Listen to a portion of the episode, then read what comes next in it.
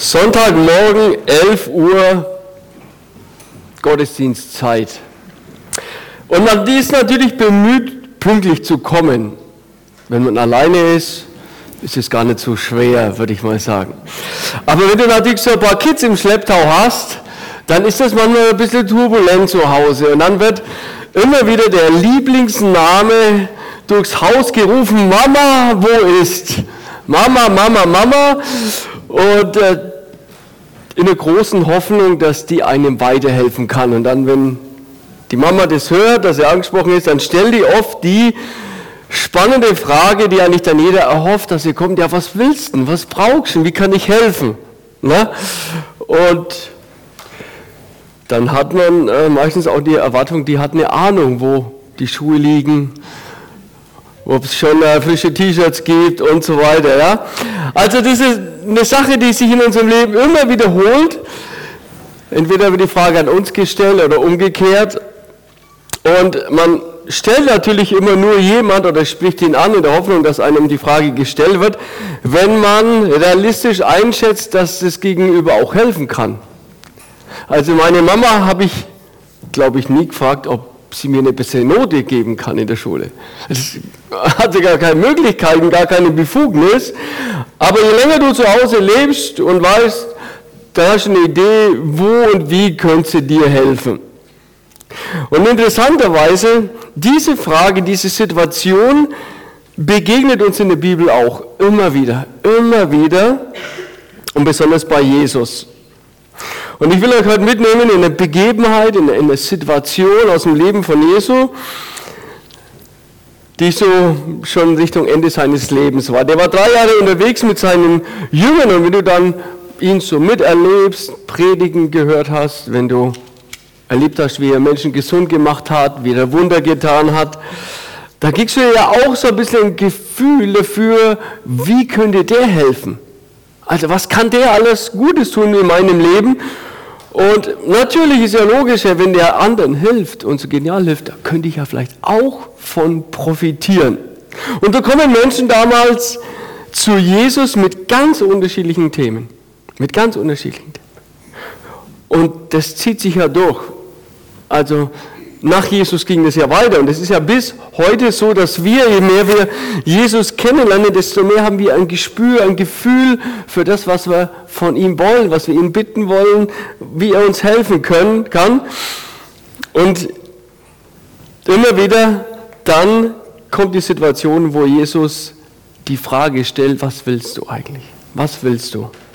Und ich möchte euch in eine Situation hineinnehmen, wirklich eine ich finde es unglaublich spannende Situation, mehr ein ausgedehnter Moment, der einfach zwischendurch passiert ist. Also Jesus war unterwegs mit seinen zwölf Jüngern, drei Jahre lang schon, war eine Größe in Israel und dann seine zwölfer Truppe da, Petrus, Jakobus, Andreas, Philippus, Bartholomäus, Thomas und wie sie alle heißen. Kann es jemand auswendig?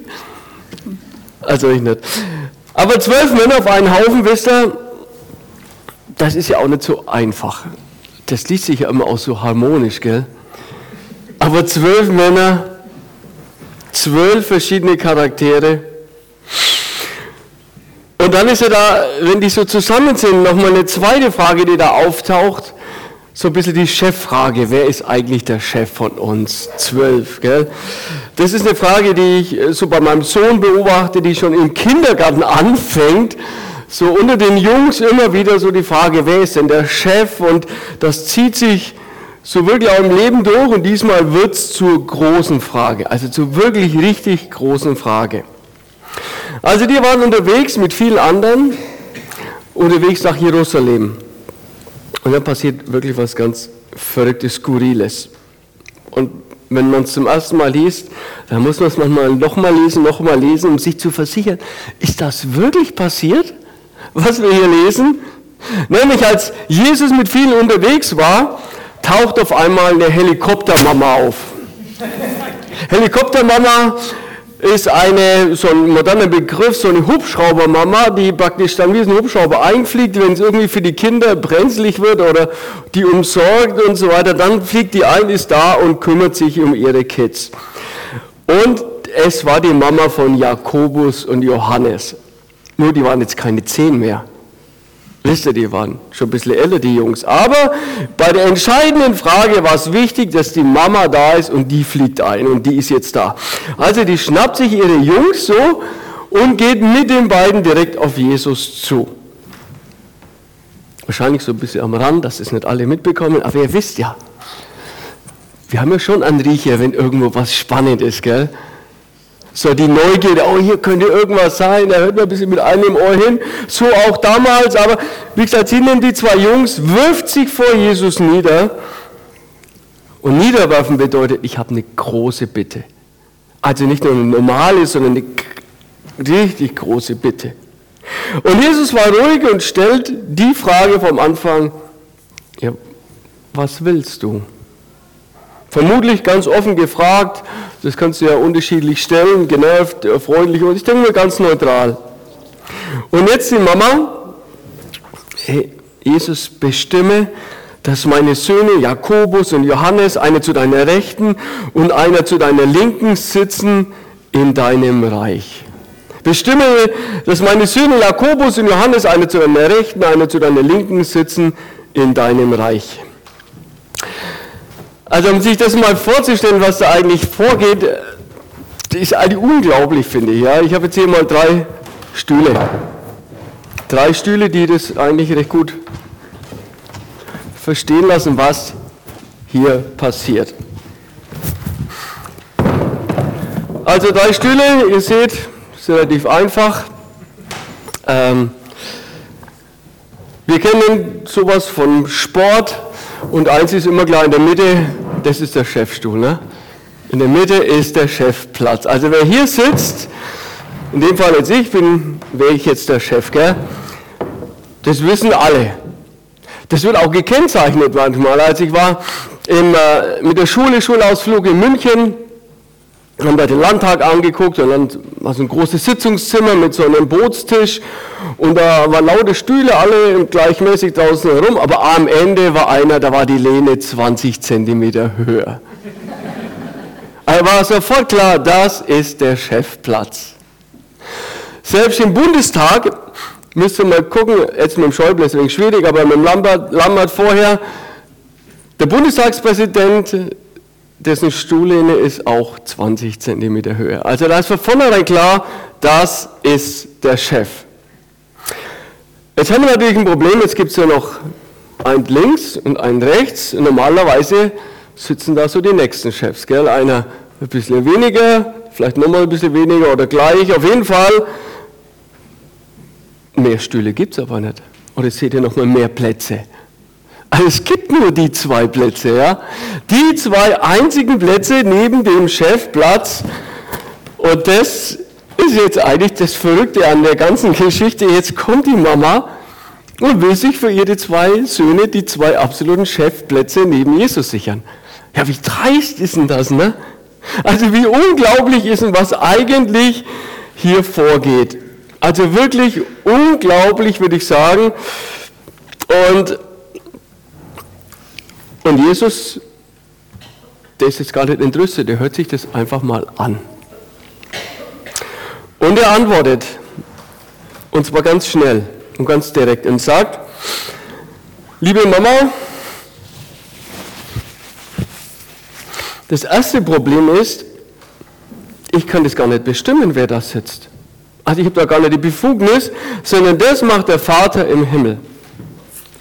Und das zweite, natürlich das zweite Problem, dass eure Vorstellungen und meine Vorstellungen nicht zusammenpassen. Also ihr wollt so einen Chef, wie der wohl normalerweise in der Welt, in der Politik, in der Wirtschaft üblich ist, aber so funktioniere ich nicht als Chef. Also eigentlich gibt es das Modell bei mir gar nicht. Und das erklärt er Ihnen wie folgt und sagt, wie normal Chefsein funktioniert. Er sagt, ihr wisst ja, dass in dieser Welt die Könige Tyrannen sind und die Herrschenden die Menschen oft ungerecht behandeln. Oder in einer anderen Übersetzung, ihr wisst, dass die Regenten der Nationen sie beherrschen und die großen Gewalt gegen sie üben. Und wenn einer so in der Politik ganz vorne sein will, wenn einer in einem Wirtschaftsunternehmen, in einem großen, ganz oben sein will, dann muss er natürlich auch den Hang zur Macht haben. Also ich würde denn da nie so weit kommen, sondern der wird über andere Macht ausüben müssen, herrschen. Das ist eigentlich so das normale Ding, der normale Weg, wie Leute ganz nach oben kommen. Und das ist in anderen Ländern manchmal offensichtlicher, in Asien und so weiter. In Deutschland hat man da andere Tools, wie das funktioniert. Aber Menschen benutzen Gewalt, machen manchmal Angst, schüchtern andere ein, wollen sagen, wie es lang geht und wiederholen das vehement immer wieder. Das funktioniert normalerweise, sagt Jesus. So herrschen Menschen, so funktioniert es. Aber Jesus spricht hier nicht nur von Regierungschefs, sondern ich würde sagen, das zieht sich auf so auf alle Ebenen des Lebens durch und runter. Bei einem ist es vielleicht stärker ausgeprägt, so zu handeln, beim anderen weniger.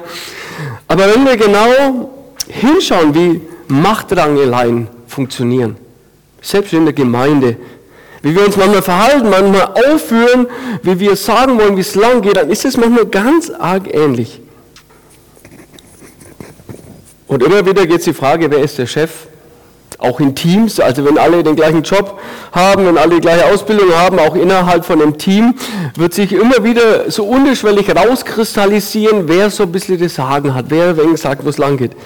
Das geht auch in der Schule weiter, in den Schulklassen, da geht es halt darum, vielleicht wer ist so die beliebtere, Wer ist die, wenn die Pausenglocke läutet und alle gehen raus, ne? Und wen schauen sich die anderen Mädels und wer kann mal sagen, du hol mir mal beim Bäcker drüben so ein Fleischkäseweckler, ja? Und dann macht es auch noch jemand. Also das baut sich wirklich überall durch. Oder im Fußball, jede Mannschaft hat innerhalb der Mannschaft nochmal so einen Anführer. Und Jesus sagt, genau so funktioniert normalerweise die Welt. So ticken wir Menschen. Und jetzt kommt die Mama von Johannes und Jakobus und möchte, dass Jesus den beiden Söhnen hilft, solche Chefs zu sein. Also das eine praktisch die Vorstellung, er ist der Oberchef und die anderen sitzen daneben und dann regieren wir die Welt und sagen, wo es mal lang geht. Aber Jesus sagt, sorry, erstens, ich kann das nicht entscheiden. Das macht der Vater im Himmel und zweitens kann Jesus überhaupt nicht den Wunsch erfüllen, weil er ist gar nicht so ein Chef, wie sie beschreibt. Der war ganz anders. Überlegt mal, wie sich Jesus verhalten hat. Wer so die Bibel, die Evangelien durchliest und sich mal so die Person Jesus anschaut, dann unterscheidet er sich von den Herrschern, von den bekannten Persönlichkeiten unglaublich. Ist praktisch das absolute Gegenteil. Wie war Jesus unterwegs? Normalerweise ein Herrscher, einer, der was darstellt, der Geld hat, der, der hat ein Pferd. Und nicht so ein, nicht so ein lahmen Haflinger da, ne?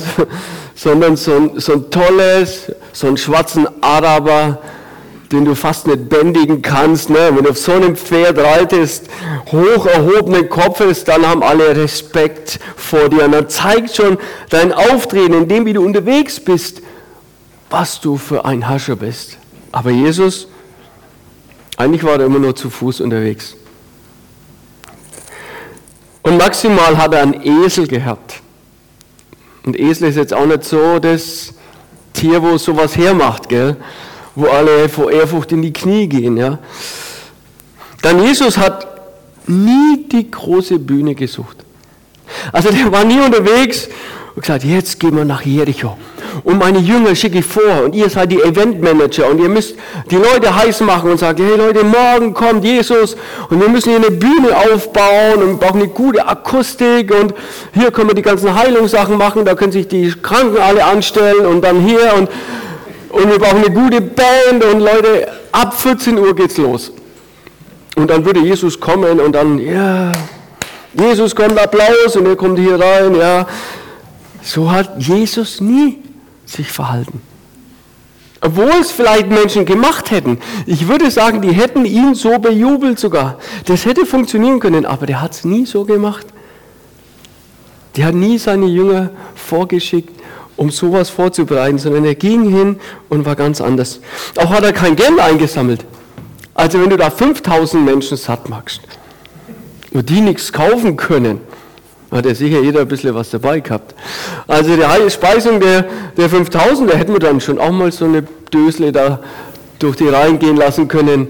für Jesus und gesagt, hey, der bräuchte eigentlich mal ein gescheites Pferd und pff, nix. Man liest nie was davon. Sondern Jesus sagt genau das Gegenteil von sich selber. Er sagt zu seinen Jüngern, gleich wie der Sohn des Menschen nicht gekommen ist, um bedient zu werden, sondern um zu dienen und sein Leben zu geben als Lösegeld für viele. Der Sohn des Menschen ist nicht gekommen, um sich bedienen zu lassen, sondern um anderen zu dienen und sein Leben zu geben als Lösegeld für viele. Also er sagt, schaut mich mal an, wie ich mich verhalte. Ich bin im Himmel gewesen als der Oberchef, aber ich kam auf diese Welt und nicht um mich bedienen zu lassen. Und es wurde Matthäus 4 da auch angeboten, der Teufel wollte sagen, Jesus, wir machen dich zu so einem. Ich sage, nein, umgekehrt, ich habe gedient. Und mein Beweis war am Kreuz, anstatt mich als Chef feiern zu lassen, bin ich am Kreuz für euch gestorben. Als er den Spieß umgedreht, steht alles auf dem Kopf und er wird kein so Chef sein. Und demnach wird uns Jesus auch ein anderes Bild vermitteln, was jetzt uns betrifft. Und deswegen die Aufforderung, Jesus sagt, die Herrscher ticken so, wie ich es gerade gesagt habe. Aber unter euch und er meint auch uns hier. Unter euch wird es so nicht sein. Ja, aber wie? Wie wird es dann sein? Sagt er. Wenn jemand unter euch groß werden will, wird er euer Diener sein. Und wenn jemand unter euch der Erste sein will, wird er euer Sklave sein. Ich lese nochmal, wenn jemand unter euch groß werden will, wird er euer Diener sein. Wenn jemand unter euch der Erste sein will, wird er euer Sklave sein. Gleich wie der Sohn des Menschen nicht gekommen ist, um bedient zu werden, sondern um zu dienen und sein Leben zu geben als Lösegeld für viele. Wisst ihr, der stellt hier alles auf den Kopf. Einmal durcheinander. Also anstatt mich bedienen zu lassen, soll ich dienen, sagt er. Anstatt zu sagen, wo es lang geht, soll ich mir was sagen lassen. Also er, er, es geht um eine Haltung, eine komplett andere Haltung. Dienen ist eine Haltung, die uns bestimmen soll. Und, und es hört sich vielleicht abstrakt an, aber das ist so konkret. Das ist so praktisch, so relevant und zeigt sich am meisten in der eigenen Familie. Weil das ist ja der Schutzraum. Ne? Da sind wir zu Hause so, wie wir eigentlich sind. Wenn wir jetzt in der Gemeinde sind oder in der Schule oder am Arbeitsplatz, da sind wir alle ein bisschen, reißen wir uns ein bisschen zusammen, sage ich mal. Aber zu Hause, da bist du, wie du bist. Und es gibt ja schon Leute, die lassen sich immer bedienen.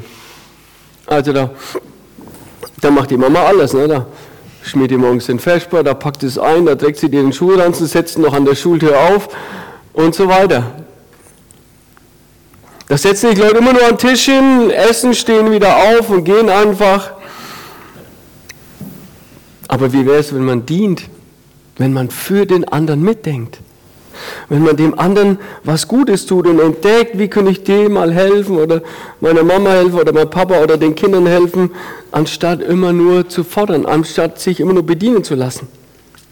Oder wenn du heute nach Hause fährst und weißt, morgen braucht deine Frau, dein Mann das Auto und du siehst, die Tanknadel ist schon auf Null und du willst eigentlich auch nach Hause jetzt, aber wie wär's denn, wenn du dienst und sagst, nein, ich tank jetzt nochmal voll dass er sie morgen mit einem vollen Auto auf die Arbeit fahren kann und nicht tanken muss. Also das ist alles so praktisch. Das fängt an mit einer ganz anderen Haltung, sich nicht bedienen zu lassen, sondern zu dienen. Und am Anfang sprachen wir über die Frage, die Jesus der Mutter gestellt hat, was willst du? Und das ist eine Frage, wie gesagt, da äußere ich meine Wünsche, meine Bedürfnisse. Aber nach dem, was uns Jesus hier sagt, und wenn es ums Dienen geht, dann ist der Blick eigentlich weg von mir. Da geht der Blick viel mehr auf den anderen hin. Und deswegen würde ich dann weniger die Frage stellen, was ich will, sondern Jesus auch fragen, was willst denn eigentlich du? Und wenn ich dienen soll und nicht herrschen soll, dann ist es schon so, dass es ja nicht so einfach geht. Gell? Also ist ja kein Selbstläufer. Das muss ja Jesus nicht so rausheben und betonen, sondern dazu muss man auch motiviert werden, dazu braucht man Kraft, da muss man erinnert werden. Und dann hat es natürlich immer noch ein bisschen den, den Anstrich oder die Befürchtung, ich könnte ja benachteiligt sein. Also wenn ich einer bin, der dient, der anderen dient, da könnte es mir eigentlich im Leben ganz viele Nachteile bringen. Weil wenn alle mit Ellenbogen unterwegs sind ne, und ich mache das nicht so, ja, pff. aber ich möchte euch zum Schluss noch mal vier Punkte sagen, warum es sich lohnt, anderen zu dienen, menschlich gesehen. Ich behaupte aber, das Menschliche ist völlig nachgeordnet, sich einfach darauf einzulassen, was Jesus uns hier sagt. Er sagt, tu diese Stühlebild aus dem Kopf, fangt an, Menschen an zu dienen und ihr werdet Wunder erleben, die nicht erklärbar sind. Und ich will es nicht von der, von der Vernunft her machen, aber ich behaupte zum Schluss, wer dient, wisst ihr, der kann besser schlafen. Der kann besser schlafen, weil Herrscher, also so ein Erdogan und wie sie alle heißen, wisst ihr, da hast du ja immer Angst, wann wirst du abgesägt. Also wenn du mit so einer Art und Weise arbeitest, dann musst du das ständig weitertreiben, weil es könnte ja sein, dass jemand dich absägt und du dann weg bist. Also du hast immer ein bisschen Angst. Wer dient, wird er, würde ich sagen, auch mit sich selber im Reinen sein. Wer nämlich herrscht, der wird zwangsläufig an anderen schuldig, immer wieder. Wer den Ellenbogen ausfällt, wer andere übergeht, wer, wer andere ausnutzt, der wird schuldig werden und das wird Spuren hinterlassen. Und das dritte, wer dient, würde ich sagen, wird er vor, vor anderen, von anderen geschätzt. Also das sind auch Menschen, die angenehmer sind, die aufgesucht werden, die Sympathie ausstrahlen. Und da kann man, glaube ich, ganz oft eine Brücke auch zu Jesus schlagen. Und das vierte, wie das genau aussieht, weiß ich nicht, aber Jesus sagt, wer dient, wird in Gottes Reich eine Größe werden. Der wird eine Größe werden. Und das sagt uns Jesus zu. Und vielleicht werden Menschen uns hier benachteiligen. Manchmal werden wir vielleicht wirklich das Nachsehen haben. Mit Sicherheit. Aber Jesus sagt, wenn jemand unter euch groß werden will, wird er euer Diener sein. Und wenn jemand unter euch der Erste sein will, wird er euer Sklave sein. Und ich möchte jetzt für euch beten und meine Predigt beenden und darum bitten, dass Gott uns Kraft dazu gibt, zu dienen. Und uns verändert von innen raus, dass wir diese Haltung bekommen und es nicht einfach nur aus dem Kopf raus geschieht, sondern dass wir die Welt mit anderen Augen sehen, dass wir uns anders verhalten und dass Gott es in uns umbaut, dass er uns da verändert. Und genau, da möchte ich jetzt bitten und äh, lasst uns doch aufstehen dazu. Herr Jesus Christus, ich danke dir so sehr für diese Begebenheit, für die Sache, die damals passiert ist. Und ich danke, wie du in so einer konkreten Situation, die, glaube ich, jeder von uns denken könnte, uns die Augen öffnest. Wie wir normal sind, wie die Welt normal ist, wie, wie es um uns herum zugeht, wie wir ein Teil davon sind, wie wir herrschen, wie wir Menschen auf ganz unterschiedliche Arten manchmal wirklich verletzen, tyrannisieren vielleicht sogar. Und ich bitte dich, dass sich da was ändert in unserem Leben. Und ich glaube, bei ganz vielen hat er schon ganz viel angefangen und ganz viele hier leben das schon. Und ich bitte dich, dass es uns weiter treibt und dass wir Menschen werden, die dauerhaft Diener werden für andere, die den anderen sehen, aber die auch erleben, wie auch andere dann uns sehen und wie das wie das dann zu, einem, zu einer Kultur der Wertschätzung in der Familie, in der Gemeinde, zu einem Miteinander führt, Herr Jesus, wo man aufeinander Acht gibt und wo, wo so viel an, an wertschätzender Atmosphäre entsteht, weil wir einander dienen, Herr. Und gib uns Kraft dazu und motiviere uns dazu und vergib uns immer wieder, wenn wir trotzdem andere herrschen und, und uns manchmal völlig daneben verhalten, Herr Jesus. Und öffne unsere Augen, lass es konkret werden in unseren Familien, am Arbeitsplatz, in der Gemeinde, dort wo wir sind, dass wir dienen, mit den Augen entdecken und dass sich es in unserem Leben durchzieht. Und dass andere von uns sagen, das ist das oder die ist einfach anders. Darum bitte ich dich. Amen.